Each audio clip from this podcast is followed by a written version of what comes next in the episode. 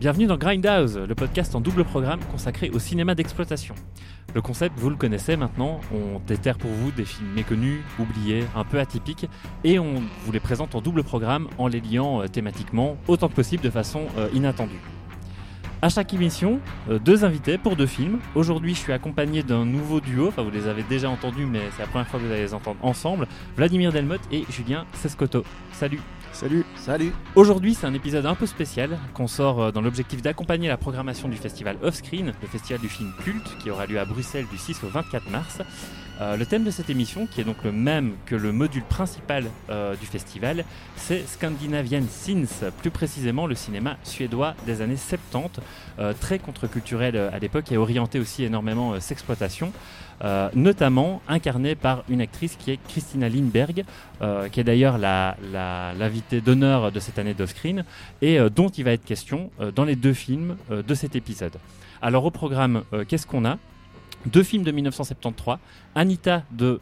Alors voilà, je vais essayer de les prononcer correctement. Anita de Torgny euh, Wickman, Tornier Wickman. voilà, oui. et Thriller, pas le clip de Michael Jackson, mais bien le film qui s'appelle en français Crime à froid de Bo Arne Vibenius, là aussi donc en 1973. Euh, alors on va commencer par Anita. Anita, c'est le film de Julien. Julien, est-ce que tu peux nous dire un peu de quoi ça parle? Eh ben, je vais pitcher un peu ce, film donc, de 1973 de Tornier Wickman. Euh, donc Anita, c'est une euh, jeune fille de 16 ans. Comment est-ce que je pourrais dire? Bah, Autant être cash, elle euh, couche avec à peu près euh, tous les mecs qu'elle rencontre. Mais euh, voilà, elle ne prend aucun plaisir, elle en souffre. En fait, elle souffre de, nymphomanie. Donc, les gens qui l'entourent euh, la méprisent euh, parce qu'elle couche avec tout le monde, enfin, c'est, parce qu'ils la jugent pour ça. Sa famille la méprise aussi, euh, donc son père, sa mère et sa sœur. Puis jusqu'au jour où elle va rencontrer Eric, qui est un jeune étudiant en psychologie euh, qui va un peu euh, essayer de la- l'aider à, canaliser ses pulsions, à gérer ses pulsions, à gérer un peu sa maladie, en somme. Voilà. Mais alors, ouais, la question euh, que je voulais te poser, c'est déjà pour commencer, le, le film par rapport à la carrière de Christina Lindbergh. Déjà, ce serait pas mal. Je, je pose un peu la question à tous les deux. Christina Lindbergh, en gros, c'est qui? Et s'il fallait la définir en deux mots, en deux phrases, euh, par rapport au cinéma scandinave de l'époque Bah, c'est une actrice oui, qui a commencé en 1969, hein, je pense, Vladimir, Ouais, avec le film. Made in Sweden. Elle a beaucoup œuvré dans des, des productions, on va dire, euh, érotiques, euh, assez, euh, oui, de films érotiques et moustillants, comme ça. Sans... Elle n'a pas fait de pornographie, mais... euh, C'est oui, de l'érotisme, un et truc soft. et de l'érotisme soft. Quand il y a des, comment dire, des, des plans pornographiques, bah, c'est pas elle qui les fait, elle est doublée. Elle est même rarement au courant en fait. euh, Elle est même parfois pas au courant. Ah, on va y revenir, on va y revenir. Oui. Et on peut citer dans sa filmographie, bah, on a dit Made in Sweden. euh, Il y a aussi Young Playthings de Joe W. Joe W. Sarno, Wide Open, Exposed, et un, un rôle secondaire dans Sex and Fury, un film, euh, une coproduction japonaise, donc euh, enfin un film qu'elle a tourné au Japon en tout cas. Plutôt dans, oui, dans, dans, dans l'érotisme, euh, mais des films. Ouais, j'ai envie de dire, quand même scénarisés, des films d'exploitation, voilà, exactement. C'est pas, euh, on n'est pas dans la pure pornographie euh, Mhm. de l'époque. Beaucoup de ses rôles sont. Elle a une manière de jouer assez, assez subtile, un jeu tout en retenue, comme ça. euh, elle exprime beaucoup en, en en faisant peu, j'ai envie de dire. Elle a souvent un peu le même genre de rôle euh, de jeune fille euh, frêle, fragile, comme ça. Et c'est le cas, effectivement, un peu dans Anita. Et Anita arrive un peu en. C'est en fait la. la la dernière partie de c'est un peu la, son dernier grand rôle en fait. Après c'est plus des rôles beaucoup plus anecdotiques. C'est son dernier grand rôle euh, sa dernière grande apparition euh, importante. Et alors, euh, la question que je me pose aussi, c'est le réalisateur de ce film en particulier, Anita, il vient d'où? Donc Torny Wickman, qui est en fait réalisateur qui est principalement connu pour un J'hésite à- dire un faux documentaire ou un vrai documentaire. Un documentaire, en tout cas, sur euh, un documentaire d'éducation sexuelle. À l'époque, en fait, c'était compliqué de faire de la, pornographie ouvertement. On est en 1969 avec ce film qui s'appelle Language of Love. Euh, en fait, c'est un film porno déguisé en, en documentaire d'éducation sexuelle parce que voilà, il fallait faire passer la pilule d'une manière ou d'une autre euh, compliqué en 1969, ben, il a fait euh, un documentaire avec toutes sortes de scénettes euh, qui parlent de problèmes euh, de sexualité, des problèmes de couple, etc., avec des scènes explicites, qui sera d'ailleurs diffusé, ce film, Language of Love, sera d'ailleurs diffusé à, au off-screen cette année-ci. C'est son film le, plus connu. euh, il a fait aussi d'autres films de fiction qui sont plus orientés exploitation, euh, ou des films avec de la sexualité aussi. C'est ce qui marque un peu sa filmographie, comme ce Anita dont, dont- dont on va parler. Et il y avait une, particularité que tu, m'as évoquée hein, par rapport à ce film, c'est que c'est de l'érotisme, mais euh, peut-être pas dans le sens classique où on pourrait l'entendre euh, en parlant de cinéma érotique euh, pour peut-être pour n'importe quel auditeur. C'est ça, donc Anita, ce que j'ai remarqué dans ce film, c'est un peu qui prend le... On est vraiment dans un érotisme oui, triste, c'est un film terne en fait, qui est finalement peu émoustillant. Il prend un peu le contre-pied des... de la révolution sexuelle qui a vraiment lieu à l'époque. euh, et, et un peu le contre-pied de, de- de- de- d'autres productions suédoises euh, ou autres qui sont beaucoup plus joyeuses, beaucoup plus euh, l'érotisme est présenté de manière beaucoup plus positive dans d'autres productions. Mais très voyeuriste, beaucoup plus qu'ici, par exemple, je trouve. Mais euh, je trouve que toute la première partie, en tout cas du film, on est vraiment face à un érotisme oui, terne. Elle, elle couche avec plein de, de types, euh, franchement, euh, peu ragoûtants, faut dire ce qui est. Euh, elle fait ça un peu. ouais, en- Oui, et puis il y a le côté aussi, je les chope dans une gare, on ne sait pas absolument pas Oui, qui elle, couche trouve, c'est des sous- voyageurs. sous une, sous- elle trouve un peu n'importe où. Elle couche avec sous une tente dans un chantier. Enfin, c'est. C'est des scènes glauques en fait. Euh, Mhm. C'est pas ceux qui s'attendent, ceux ou celles qui s'attendent à voir un film érotique. euh, Oui, un avec- filtre rose ou un, tu sais pas trop, oui, euh, ou un- quelque chose comme ça. Il y a rien, il y a rien de tout C'est ça. effectivement. très, oui, c'est c'est c'est limite poisseux comme film Mhm. euh, dans, dans, dans toute sa première partie. Et ça qui est intéressant aussi, c'est que quelque part, euh, on développe, on développe le perso- un personnage, on montre un personnage qui est en proie à une maladie. En fait, là, c'est ce que dit euh, le personnage de Eric, euh, qui est joué par Stellan Skarsgård, euh, On encore dit. acteur, hein, Ouais, oui, ouais. on Mhm. pas encore dit, qui joue le jeune étudiant en psychologie et qui va un peu la prendre sous son aile pour essayer de la un peu canaliser toutes ses pulsions. Bah, il parle, ce film en fait parle de, de nymphomanie en fait vraiment comme tel que c'est, c'est- une, maladie. Il explique clairement la différence avec le fait bah, d'une nana qui aurait une sexualité euh, épanouie, euh, assumée, etc., et positive. Ici, c'est vraiment c'est une compulsion. Il la pousse à coucher sans plaisir avec, euh, avec plein de, de, de types, euh, glauques, louches, etc. Et finalement, c'est oui, pour l'époque, pour 1973, c'est peut-être assez moderne et un peu à contre-courant de parler de, de, de nymphomanie. Oui, de- et puis en fait, en, parlant d'avant-gardisme et, et de modernité, hein, dans ce film, il y avait une, une réplique justement qui nous avait frappé lorsqu'on a vu. Donc à nouveau, je, je reprécise, si c'est la première fois que vous écoutez un épisode, on se voit le, on se retrouve pour regarder le film ensemble et on enregistre dans la foulée le lendemain généralement. Donc là, on s'était vu hier et on, on l'a regardé ensemble. Et une réplique qui nous a euh, frappé, c'était une réplique donc de Stellan Skarsgård, donc son ami Eric, qui dit euh, voilà la nymphomanie c'est une maladie. Et parfois on, on peine à la repérer correctement parce que la société a tendance à euh, qualifier de nymphomaniaques des femmes qui ont simplement une sexualité épanouie. Il lâche littéralement cette réplique-là et on s'était Ouais. dit waouh. Oui, c'est- c'est- Pour l'époque, Pour l'époque, c'est fort. Hein. Exactement. Oui, oui, oui, tout à fait. Donc en fait, ce personnage de Anita, euh, elle souffre vraiment de, notamment de- du jugement du monde qui l'entoure, surtout de celui de sa famille et de donc son, son père, sa mère et, et sa sœur. Elle va quelque part coucher avec toutes ces personnes. euh, un peu par rébellion contre sa famille, euh, on lui colle une image négative et euh, elle se complaît un peu là-dedans, elle, elle, se vautre dedans un peu par rébellion. Et... C'était un peu un, élément, j'ai l'impression, qui est important dans le film, c'est la présence de sa famille, peut-être plus son absence en tout cas. C'est qu'il y a cet élément-là euh, euh, scénaristique du film est important, effectivement. Oui, on a bah, d'ailleurs sa grande sœur, euh, je sa grande sœur ou sa petite sœur, mais peu, importe, mais euh, elle va manipuler, hein, dans une scène de repas, elle va manipuler ses, parents, elle va poser une question de telle sorte qu'après, son père, la, euh, va faire en sorte que ses parents la ju- jugent, sa sœur, quoi, juge Anita. Elle va, il y a une scène de manipulation comme ça. Et une autre scène, scène assez forte, c'est euh, où Anita euh, se met à faire un striptease euh, lors d'une réunion euh, familiale où il y a des amis de la famille aussi qui sont réunis. euh, Elle finit contre toute toute nue. Fini toute nue, Oui, ouais, mhm. tout à fait. ouais, tout ça par rébellion, mais en même temps, bon, euh, on voit bien qu'elle en souffre, quoi. Et... Mais tu sens que le, le film garde quand même un côté un peu, bah, mine de rien, érotique et qu'il essaye quand même de remplir le cahier des charges et essayer de, Oui. de- de- bah, comme on disait en off, de euh, satisfaire quelques délires un peu euh, déviants euh, de gens qui pourraient regarder ce genre de film, typiquement. Bah, je Bah, trouve ça que reste la- du cinéma d'exploitation, Toute c'est le principe de hein, l'émission, quoi. Ouais, Bien sûr. tout à fait. Ouais.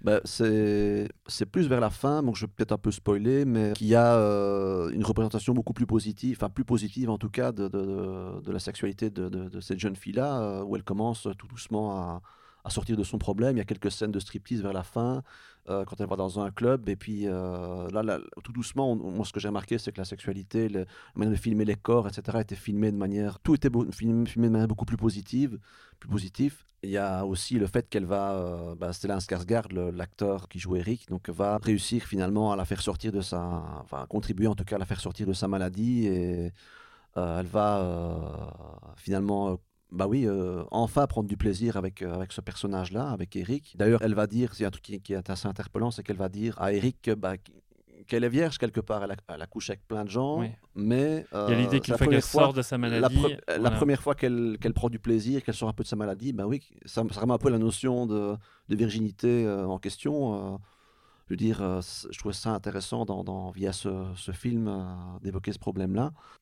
C'était un des points marquants qu'on voit vers la fin du film. Quoi. Enfin, je... Et alors, tu voulais aussi. pas- Enfin, euh, on sait jamais. pff, On sait jamais si vous savez pas trop qui est Stellan Skarsgård, mais ça m'étonnerait quand même. Peut-être que c'est au moins un visage que vous connaissez. Tu voulais toucher un mot sur, euh, oui, oui. sur son rôle euh, là-dedans et euh, où ça en était aussi dans sa filmo à lui. euh. C'est vraiment le début de sa filmographie. Ouais. hein. Ouais, donc tout jeune, tout jeune. Tout jeune, tout jeune. J'ai un peu peiné à le euh, reconnaître. euh, Oui, au oui, début, oui, moi. oui, oui. Cheveux au vent. oui, tout à fait. Et je trouve que son, jeu est un peu moins marquant que celui de, de Christina Lindbergh. Euh, il reste correct, hein, c'est pas ça, mais ce qui est par contre surprenant, c'est que c'est exactement le même type de rôle qu'il a eu pour Nymphomaniac, le, film de la- le fameux film de Lars von Trier. Il reprend un peu le, le rôle aussi de, de confident de Charlotte Gainsbourg, hein, qui joue dans, dans Nymphomaniac. On va pas spoiler, mais la fin est différente. Mais euh, c'est exactement, il a aussi un rôle de confident. euh, on se demande un peu comment, euh, enfin jusqu'où Lars von Trier s'est inspiré de, de ce film. Il y a des similitudes en tout cas. il y a des grosses, grosses similitudes Mhm. euh, au niveau scénaristique. euh, c'est, bah, Stellan Skarsgård est beaucoup plus âgé dans, dans Nymphomaniac, mais c'est, dire, j'ai envie de dire c'est le même rôle, quoi. Tout à fait. Euh, tu trouves aussi qu'il avait quelques défauts quand même, le film? Alors oui, ce qu'on a bah, constaté un peu hier au visionnage, c'est que j'ai entendu un peu vos réactions. Il y avait un peu du remplissage, de Ouais, lenteur. j'ai ça, senti. hein. euh, Mm. peut pas dire le contraire. euh, Il y a des, des- des passages Mais il y a une séquence où il se promène dans les bois. dans les bois, Ah dans oui. la prairie, qui est, peut-être hyper bien filmé, mais Oui. Euh, voilà. Oui, oui. euh, Donc le film fait, euh, c'est peut-être peut-être important de le préciser, il fait 1h30. pile 1h30, donc Oui. vraiment pile pour rentrer dans le créneau de. ouais, Mais ça paraît long à certains moments. Ça c'est paraît très long, ça Effectivement, euh, l'intrigue peut être floue aussi par moments. Je- J'avoue que on, Alors en fait, a- on ne pige pas trop la structure scénaristique. alors du- c'est peut-être pas de structure scénaristique dont j'ai envie de parler, c'est plus de, de structure temporelle en fait, parce qu'il y a des séquences en flashback. hein, j'ai l'impression énormément dans ce film qui fonctionne. euh, Enfin, sur ce principe-là. Et La tempola- tempol- temporalité est compliquée à choper, Oui. je trouve, dans le film. ouais. Ouais, tout à fait. Et je, je, je- oui, il y, a des- y a des moments, je ne comprends pas à quelle époque on se trouve, si on est plutôt sur la, la fin. Il y a juste des fois des éléments visuels qui permettent de repérer qu'on est dans, dans une séquence clé qui n'a pas lieu au même moment, notamment le fait qu'elle a un bleu à une sé- Mm. lors d'une séquence de dialogue. Mais euh, oui, c'est un peu, un peu complexe à, à suivre. C'était pas, ouais, pas évident. Le, mon- le, le découpage est pas, pas toujours super clair, effectivement. Le personnage de Eric, bah, j'avoue qu'on ne pige pas tout, tout de suite exactement qui il est. On, on- moi, j'ai d'abord cru que c'est son psychiatre, son psy, mais c'est un étudiant en psychologie, en fait. Exactement, ouais. C'est... Pourtant, j'ai vu le film. J'avais le film j'avais compris fois, comme mais- étant un vrai psy au début du film, tout à fait. Oui, oui, Ouais. c'est pas super clair non plus, ça, ça le, le dit par après. Et puis au niveau des, de la photographie, bah, il y a certains plans qui sont ouais, composés un peu bizarrement, on va dire. hein. Vladimir, tu avais repéré le, au début du film euh, un personnage à qui euh, elle fait une fellation, bah, on filme que le visage du, du gars et y a À moitié coupé par il y a une moitié cage coupé par une d'escalier, cage d'escalier. ouais. On se dit un peu, euh, ça- on dirait qu'ils n'ont pas eu trop le choix de le faire le plan de Oui, cette dans une manière-là, pièce. dans une pièce euh, exiguë. y a ils ont il y a fait rien ce qu'ils ont pu hein. Oui, c'est ça. il des plans composés un peu bizarrement et Je dois quand même Voilà, préciser qu'on n'a oui. pas vu la meilleure des versions possibles euh, du film. Euh, voilà, la qualité n'était pas, était pas euh, Est-ce qu'il en incroyable. existe d'autres? Est-ce qu'il en existe d'autres? Et c'est là mais- qu'on arrive justement à la question de la disponibilité. Oui. Et là, je te lance. Je dis, où est-ce qu'on peut trouver ce film? Où est-ce qu'on peut le voir? Bah, en fait, le DVD euh, est sorti chez Back Films, euh, qui reprennent donc c'est un éditeur qui prend beaucoup des, c'est des films qui sont libres de droit. Mais sur ce DVD précisément de Back Film, il n'y a que la VF. Et surtout, c'est un montage de, de Alpha France en fait. Donc ils ont mis des, ils ont complètement changé le, le montage. Ils ont mis des inserts, euh, des inserts pornographiques euh, dans, dans, dans le film. Et surtout, ils ont viré des, des passages. euh, ils ont Important de l'intrigue. important de l'intrigue, Ouais. ce qui fait que bah, on comprend encore moins. J'avoue que je ne l'ai pas vu, Ouais. mais euh, Ah, tu l'as pas vu, oui. Donc je, je ne l'ai pas suppose vu. quoi C'est le, le dernier acte où elle est guérie, en fait. On... Bah, il y a des exemples, euh, peut-être. ce que- d'après ce que j'ai pu lire, qu'à la fin, quand elle, euh, à un moment donné, elle regarde dans- à travers, à travers la, la boîte aux lettres euh, de ses parents. Oui. Et euh, bah, dans le film, dans le montage qu'on a vu euh, Oui. hier, bah, euh, elle referme la boîte aux lettres puis elle s'en va. Dans la version de, Alpha, de Alpha France, enfin chez Backfilm, il- il- on voit ce qu'elle voit et il y a une scène euh, porno entre les parents. Quoi. Donc, Oui, c'est un truc complètement absurde. Oui. Ils ont trouvé le, le moindre prétexte c'est bon pour foutre euh, des scènes porno dans, dans, dans, dans le film. Ouais, ça reste d'exploitation. quoi. Oui, Bah oui. voilà, c'est ça. Et euh, sinon, il, voilà, il est sorti en DVD euh, dans le montage qu'on a vu hier, dans le, le, le mon- le- j'ai j'ai envie de dire le vrai montage, en DVD chez euh, Impulse Pictures. Mais ça, c'est en zone 1 et c'est c'est zoné et c'est euh, sous-titré en anglais. Oui, ça, on le, Oui. précise, on le précise, on l'a vu aussi sous-titré anglais parce qu'on n'a pas trouvé de. On n'a pas réussi à De- trouver le sous-titre en, de en français. français, ouais, Non, effectivement. Euh, Chez Revelation Films aussi, mais ça c'est en Angleterre, donc le- c'est en zone 2, c'est c'est lisible, euh, lisible ici. Sous-titré anglais aussi. Voilà, je ne l'ai pas malheureusement pas trouvé sur des, sur des, plate- sur des plateformes. J'ai vu qu'il il- il a été présent, mais il n'y est plus pour le moment. Donc, euh, enfin, je, je, je n'ai pas trouvé sur des plateformes pour le moment. Euh, ce qu'on pourrait faire aussi, c'est citer le, Oui, important ça. un Ouais. livre euh, qui parle de cinéma d'exploitation suédois. Donc, euh, c'est Swedish Sensations Films, A Clandestine History of Sex, Thrillers and Kicker Cinema. Tout un programme de Daniel Ekeroth, sorti chez Basilian Points. Un bouquin qui est tout à fait qui est toujours trouvable. Très surprenant comme livre parce que c'est chaque page vous avez un- une critique d'un film en fait. Il y a, peut-être 300 pages. En fait, le film dont on va parler après, Vladimir, donc Crime à froid, c'est la partie le- visible de l'iceberg Oui, de, tout ça. ce cinéma Ouais, d'exploitation. on va en parler parce qu'il est- il est assez connu, Oui, oui. ce qui est moins le cas euh, qu'Anita. Oui, Euh, oui, euh, il parle évidemment d'Anita là-dedans, mais euh, ça va de. Il y a beaucoup de films, euh, on soupçonne peu tout ce qui existe en cinéma d'exploitation suédois, mais euh, il y a même un film qui s'appelle Russian Terminator, donc c'est un nanar avec euh, notamment des ninjas. Il y a même des westerns euh, suédois, c'est com- qui est complètement surprenant. Il y, a, y deux westerns suédois qui sont cités dans le film. Un film Dans qui le livre, anticipe, euh, dans, dans- dans le livre, oui. pardon. Il y a un, un Giallo, un- enfin un, un film qui anticipe les codes du Giallo qui date de 58, qui est vraiment très très ancien pour voilà. Donc ça s'appelle Red Mannequin. Ça, il est trouvable sur des plateformes par contre. Vraiment, ce, ce livre, euh, pas traduit en français, mais en, traduit en anglais. Il y a énormément de, ça fourmille de références. euh, D'ailleurs, à mettre en lien avec le, programme du off-screen. Tous les films du off-screen qui sont au programme cette année-ci sont euh, répertoriés dans, dans, dans, ce livre. surprenant. de- Voilà.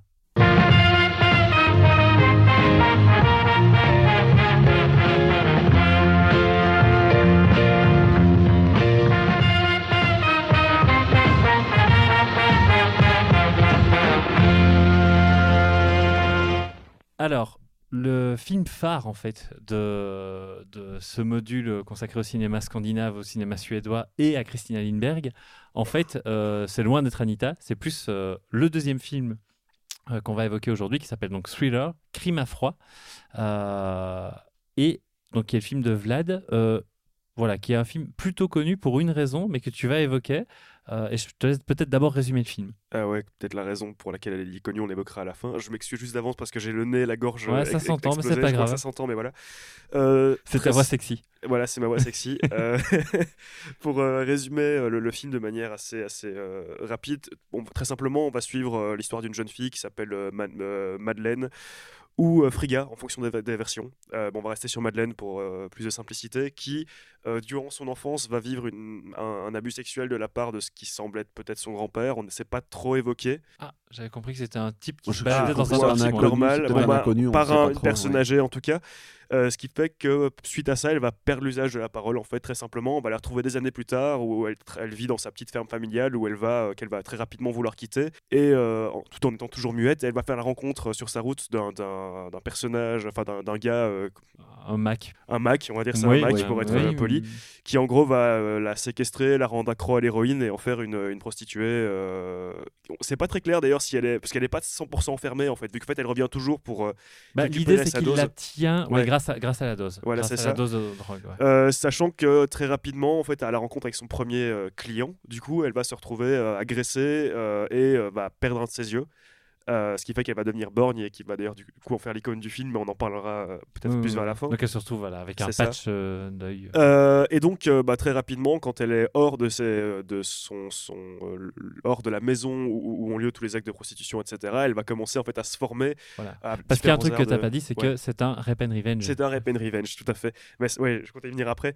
Du coup, mais que bah, elle va, elle va aller s'entraîner à la conduite de voiture, aux arts martiaux et au maniement d'armes à feu, de manière justement à se, à se re- retourner contre bah, toutes les personnes qui l'ont, qui l'ont, qui lui ont fait du mal pour rester très, très, très en surface. en même temps, elle va apprendre que ses parents se sont enfin, suicidés plus ou moins directement à cause d'une lettre qu'on l'a forcé à envoyer, où, elle les renie involontairement, on va dire. et ben très simplement, voilà, elle va rentrer dans une idée de, ben, de, vengeance. C'est le grand classique du Rap and Revenge en fait, et de vouloir exécuter les uns après les autres toutes les personnes qui sont liées de près ou de loin à son, à son, à son, à son, à son état actuel.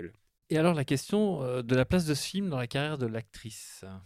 Bah en fait, il peut être quelque part un peu mis en lien en fait avec Anita. C'est là que c'est intéressant, c'est que à la base, Lindbergh, elle a fait quand même pas mal de films qui sont exclusivement des films érotiques à tendance voyeuriste où euh, les spectateurs, ils venaient vraiment voir bah, l'actrice qui se déshabillait, qui avait des relations avec des hommes, etc. Euh, ce qui est le cas depuis son premier film, Made in Sweden. Et euh, Lindbergh, en fait, c'est quelqu'un qui est très impliqué dans, dans le progressisme qu'il y avait en Suède à l'époque, dans le sens où bah, on, sait que la Suède était déjà très progressiste dès les débuts 70. Et ce film, il arrive dans sa carrière comme étant son premier, je veux dire, enfin, en fait, seul, quelque part, grand rôle où elle sort de cette idée de bah, c'est l'actrice qu'on amène pour se déshabiller, qu'on paye en fait pour voir le corps de l'actrice, vu qu'à la base, elle était aussi euh, modèle pour des magazines de charme, donc c'est vraiment parti de là. Et euh, bah, c'est le elle est déjà euh, très connue à ce moment-là, c'est-à-dire qu'elle avait déjà des eu plusieurs succès à Cannes, dont La Possédée en 71, où elle était devenue déjà une, grosse icône du cinéma érotique et de, de, la représentation de la femme en Suède. Et donc ce film, il arrive en 73 comme une espèce de... de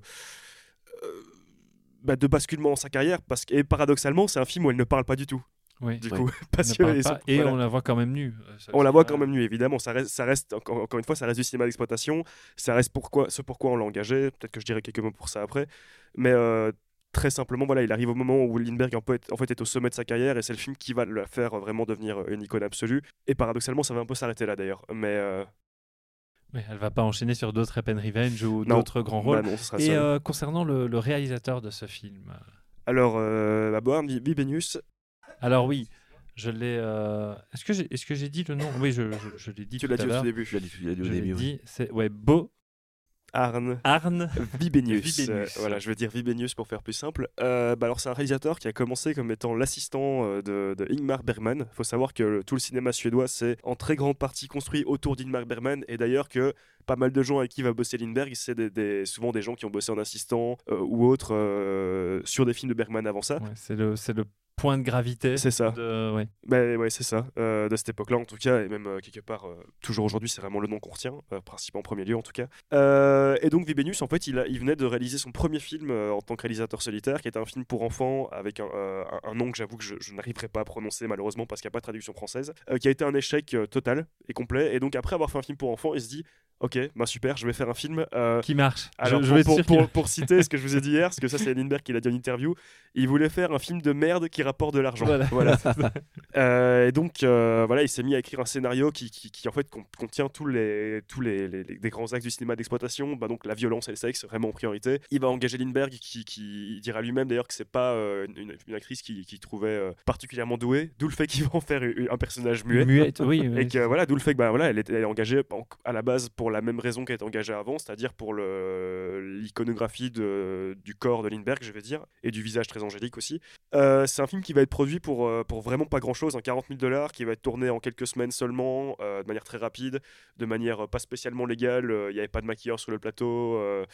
Il y a cette fameuse anecdote dont on pas spécialement légal. Tu parles par exemple des scènes avec le cadavre, enfin avec le, ah, les on parler, on, peut en parler. C'est qu'il y, a, apparemment, c'est possible que bah, l'énucléation ce soit un vrai cadavre qu'on voit à l'écran qui, qui, se fasse énucléer. C'est ça. Donc il y a l'idée que c'est un film à la fois fauché et qui flirte avec les limites de ce qu'il avait vraiment le droit de faire. C'est ça, bah, même, euh, même Lindbergh devait, qui devait conduire des voitures, il y avait un flic qui était caché dans la voiture pour vérifier qu'elle ne faisait pas euh, de mauvais. Ah bah ça pas conduire. Il y a des séquences, il y a des séquences où elle pilote même pas n'importe quelle voiture, elle pilote une voiture de police. Euh, donc oui, effectivement, il y avait. Mais donc, y a, ce qui est intéressant dans ce film, c'est qu'il y a pas mal de séquences où on sent vraiment le côté exploitation, le côté fauché, euh, où on comprend pas trop comment est-ce qu'il rallie les, les, les scènes. Euh, il y a certaines scènes de sexe assez particulières dont on va parler après. Euh, comme paradoxalement, bah, il y a des, séquences, notamment je pense à la séquence de fin, ou même dans la manière de filmer les paysages, ou dans le travail des couleurs, on est totalement dans du Bergman. oui, mais, j'ai vraiment l'impression que c'était ces, 30 dernières minutes qu'il avait en tête et que le reste. c'est ça. C'est un peu comme pour Anita, c'est qu'il y a un peu aussi des logiques de remplissage maintenant qui sont un peu mieux traités, j'ai l'impression quand même, hein, dans ce film. bah, tu sens que Anita, moi je trouve que ce qui est intéressant, c'est justement le travail avant-gardiste. D'ailleurs, elle a choisi le rôle pour le, côté, euh, je vais pas dire critique sociale, mais euh, film engagé, je vais dire d'une certaine manière. Ce qui n'est pas Euh, le cas ici. hein.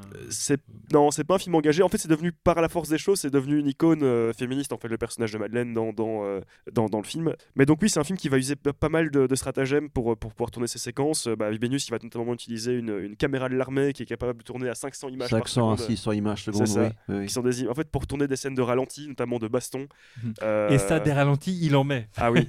Il Ah oui, en oui, met oui. un max, Il en hein. met, il en abuse. Sur hein. la fin, oui, il en, il en abuse. Et euh, d'ailleurs, on sent, on sent vraiment que c'est des, c'est des séquences que le côté exploitation où elles, s- dans, dans la continuité, dans le montage, on n'a pas toujours l'impression que ça a du sens, mais qu'il a mis toutes celles qu'il avait filmées, en tout cas un maximum qui tenait plus ou moins la route.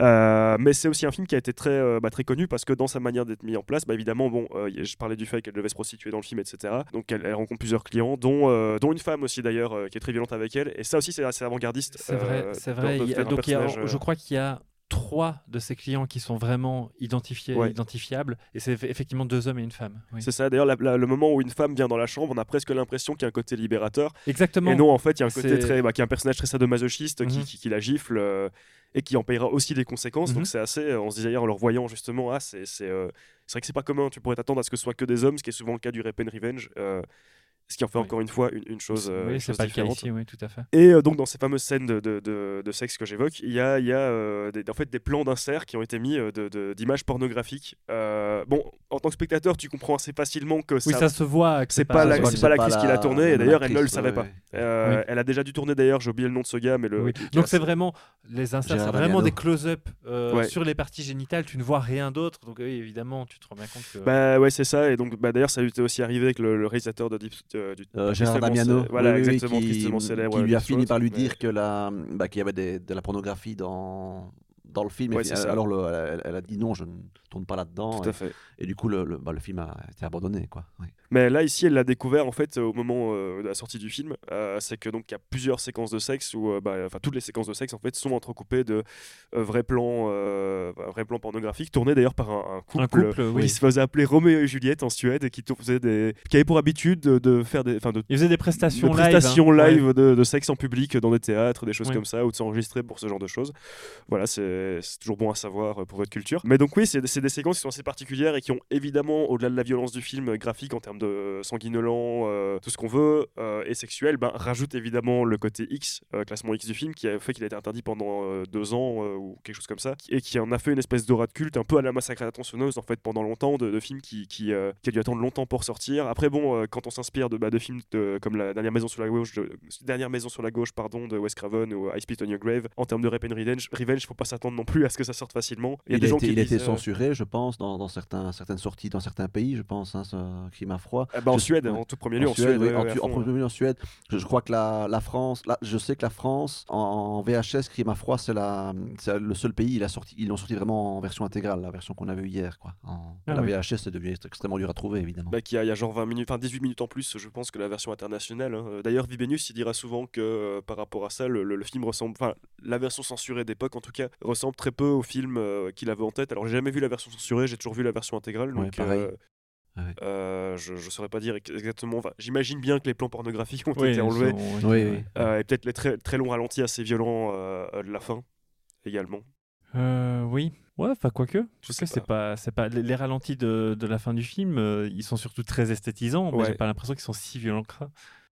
Je sais pas, pour peut-être j'imagine pour l'esprit d'époque, hein, ouais, évidemment. j'en peut-être. ouais. Tout à euh. fait, tout à fait. Et dans ces ralentis, il y a vraiment l'aspect euh, sonore, l'aspect euh, Oui, ça, son, on va pas parler. euh, ce parcours, je te laisse mais- euh, y toucher un mot ou bien Non, vas-y, toi, c'est toi qui l'avais relevé en plus. euh. Euh, bah oui, parce qu'en fait, il y a, il y a cet aspect. Donc, ce qui m'a surpris, moi, en fait, quand j'ai vu euh, Crime à froid, c'est que je pensais que les, les séquences euh, où on allait voir de la nudité ou des scènes, etc., allaient être justement voyeuristes, allaient dire bon, bah voilà, je te donne un petit peu ce que tu veux, puis derrière, je, je déploie mon intrigue. Alors qu'en fait, il y a un travail sur le son qui te crispe énormément, qui te fait ressentir l'horreur de ce qu'elle vit et qui se situe précisément, en plus, au moment où il y a les inserts pornographiques. Et où là, tu te dis, tu, tu- c'est pas possible que tu prennes du plaisir à regarder ça, parce que je te jure que c'est c'est le- le- crispant, le- il y a énormément de réverb dans, les, dans, dans- dans le le son est- mixage. et, et euh, travailler de telle sorte à ce que tu te sentes vraiment mal quoi, Ouais. euh, à, à ce moment-là. Et en plus, il y a vraiment ce côté exploitation où, en fait, de temps en temps, tu sens qu'il il a très bien réfléchi à ses transitions. Mhm. Notamment, il y a une espèce de moment, je veux dire, un peu clip show, euh, justement, avec les séquences que tu évoques, Vincent, avec les, les, les- les- on voit justement d'un seul coup les, plans d'insert pornographiques, bon, Ouais. qui arrivent pas toujours de manière euh, logique dans Oui, le montage, hein, oui, mais oui, parfois il y a un sens où en fait, enfin, un sens. Je sais pas si on peut dire c'est un sens, mais on- en fait, on alterne. bah, elle va se piquer et d'un seul coup, hop, euh, on a un, un gros insert pornographique. C'est ça. Puis après un plan, on la voit s'entraîner. Bah là, c'est euh, presque une logique de montage. hein. ouais. Parce que ça, on a dit, il y a toute une séquence en fait où elle s'entraîne, mais là, c'est pas présenté en montage Mm. comme dans un Rocky. C'est euh, Bah ouais, c'est- je- long.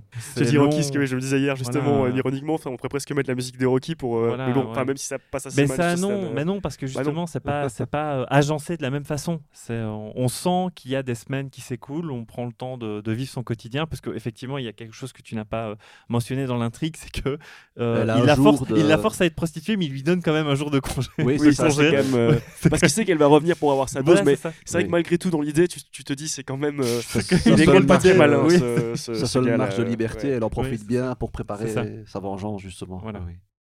Et donc, euh, peut-être pour clôturer, avant que tu nous dises où on peut trouver le film, euh, il y a une raison peut-être pour laquelle les spectateurs peuvent connaître euh, Oh, ouais. ce personnage, même sans avoir vu le film. Euh, bah alors oui parce que du coup c'est marrant parce que le, le, le Real lui sa carrière va pas décoller du tout après il fera qu'un film après un Breaking Point je crois que tu Breaking m'avais Point, dit. oui, oui, qui est euh, extrêmement bizarre, malsain. euh, Je sais pas quel- lequel des deux est le plus violent des deux. Moi, j'ai vu les deux, mais on, dans Breaking Point, on est on dans une autre dimension euh, cinématographique. On ne sait pas ce qu'ils ont fumé pour faire ce film, mais il y a aussi des inserts porno et tout. C'est comme si on suivait un peu un personnage aussi malsain euh, que, bah, que le Mac dans, Ah oui. dans Crime à froid, mais on, là, on, le- on le suit lui, quoi. Ok. Euh, c'est très particulier comme film. euh, mais voilà. euh, donc tout ça pour dire que du côté de Vibenius la carrière elle va absolument pas décoller après ça Euh, en même temps les problèmes de censure ont pas aidé Euh, alors ça a pas spécialement non plus monté à fond pour Lindbergh après en fait plutôt l'inverse mais euh, son personnage qui est donc en fait habillé de manière assez assez particulière c'est à dire qu'il a une espèce de elle a Un grand manteau noir, noir en cuir et son fameux cache-œil noir et, son et sa- et son fusil à canoncier euh, Ouais. un peu à la Evil Dead Oui, d'ailleurs, on n'a pas Euh, arrêté de dire, mais c'est fou. elle- il y a elle- beaucoup c'est de le Bruce Campbell de- euh, scandinave quoi Oui, c'est le Bruce. Campbell scandinave, Mais- elle le fait, euh, oui. mais qu'en fait ce personnage il va il va il va tellement en imposer en termes d'icône et en fait là c'est pour le coup tu sens que le film essaye d'en faire une icône euh, notamment dans des plans vers la fin où, et c'est là qu'on voit aussi que